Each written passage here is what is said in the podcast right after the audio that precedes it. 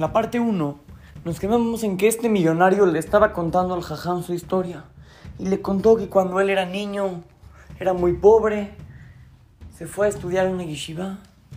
Y el, el jajam, que lo estaba examinando para ver si podía entrar, le dijo que no podía entrar a la yeshiva. Que era mucho más joven que todos los demás. Y que estaba en un nivel muchísimo más bajo que los demás alumnos y no lo iban a poder recibir. Entonces este niño, ya lo fue este millonario de la historia, este niño de 10 años estaba llore y llore en la oficina del jajam. Me dice, jajam, por favor recíbame. Niños, imagínense, este niño caminó muchísimos días. Caminó, perdón, muchísimo tiempo, dos días. Dos días estuvo caminando con mucho esfuerzo, casi no comió nada. Para llegar a la yeshiva, algo impresionante para que llegue acá y le digan que no lo reciban. Él quería estudiar, él quería aprender, él quería convertirse en un gran Talmid Jajam.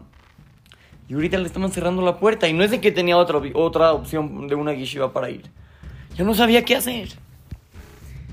El Jajam, cuando vio que, que este niño estaba llorando, le dijo, no te preocupes, no te preocupes.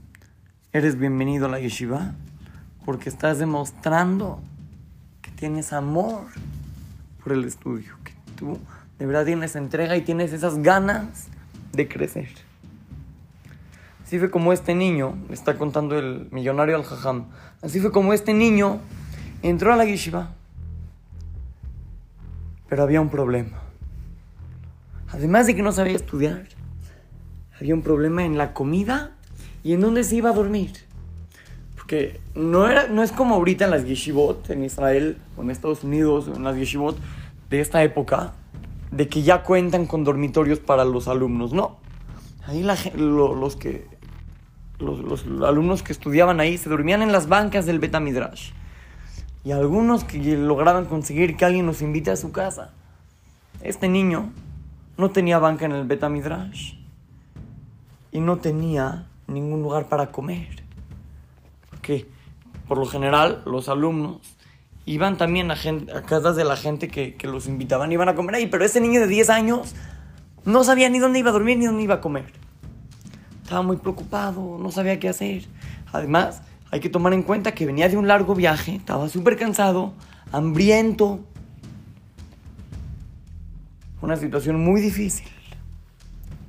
De repente, uno de los alumnos le dijo, no te preocupes. Yo te comparto mi banca porque yo encontré un lugar donde me puedo dormir. Te dejo mi banca del Betamidrash. Y así este niño de 10 años consiguió cama, una banca en el Betamidrash.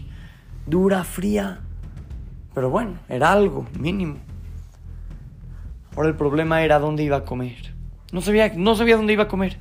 Este niño de 10 años se acercó con uno de los, de los alumnos le dijo, a ver, ¿me puedes explicar cómo funciona el tema de la comida? ¿Cómo le hacen para comer ustedes? Y le explicaron, le dijeron, mira, hay una persona que se, encarga, justamente de eso, que él se encarga de acomodarte en casas. Y vas a esa casa y, y ellos te invitan a comer. Ya cada uno está acomodado en un lugar diferente, puedes acercarte con él y que él te ayude. Este niño no se le hizo mala idea. Se acercó con el encargado y el encargado le dijo, perdóname, pero ya no hay dónde mandarte. Ya no hay dónde mandarte. Ya todas las familias están ocupadas. Ya, además la pobreza en este lugar también es muy grande. Tampoco es que te pueden dar comida así muchísimo. También la gente que invita está en necesidad. Entonces no te puedo mandar a cualquier casa. Y ya están ocupadas todas. Perdón. En cuanto sepa de algo te aviso, pero mientras no sé qué decirte. Uh, imagínense, pobre niño, ahora qué iba a hacer. ¿Qué iba a hacer? Pero el encargado le dijo, espérate, espérate, antes de que te vayas. Tengo una solución. No sé qué opinas. Hay una señora que vive muy cerca de la yeshiva. Muy, muy cerca. Vive a tres cuadras. A tres cuadras de la yeshiva vive esta señora. Es muy pobre. Muy pobre. Apenas le alcanza para comer. Y tiene ocho hijos. Ocho hijos. Esta familia de la señora y los ocho hijos come una vez al día y muy poquito. Entonces, si tú vas a ir, te voy a mandar ahí porque no tienes de otra. Pero te voy a pedir por favor que comas poco, porque todo lo que comas se lo estarías quitando a, a alguien. O sea, uno de los hijos va a tener que comer menos, o, todos los hijos van a comer menos para que tú puedas comer ahí. Entonces te pido por favor que tengas consideración y, y si quieres puedes ir a la casa de esta familia. Este niño, como no tuvo otra opción, aceptó. Pero al otro día se iba a encontrar con una gran sorpresa en la casa de esta familia. El otro día que iba a ir a comer ahí, se iba a encontrar con algo que él no se esperaba. Y mañana seguimos con la parte 3. Así es que, los saluda su querido amigo Shimon Romano para Try to Go Kids, Talmud Torah, Monte Sinaí.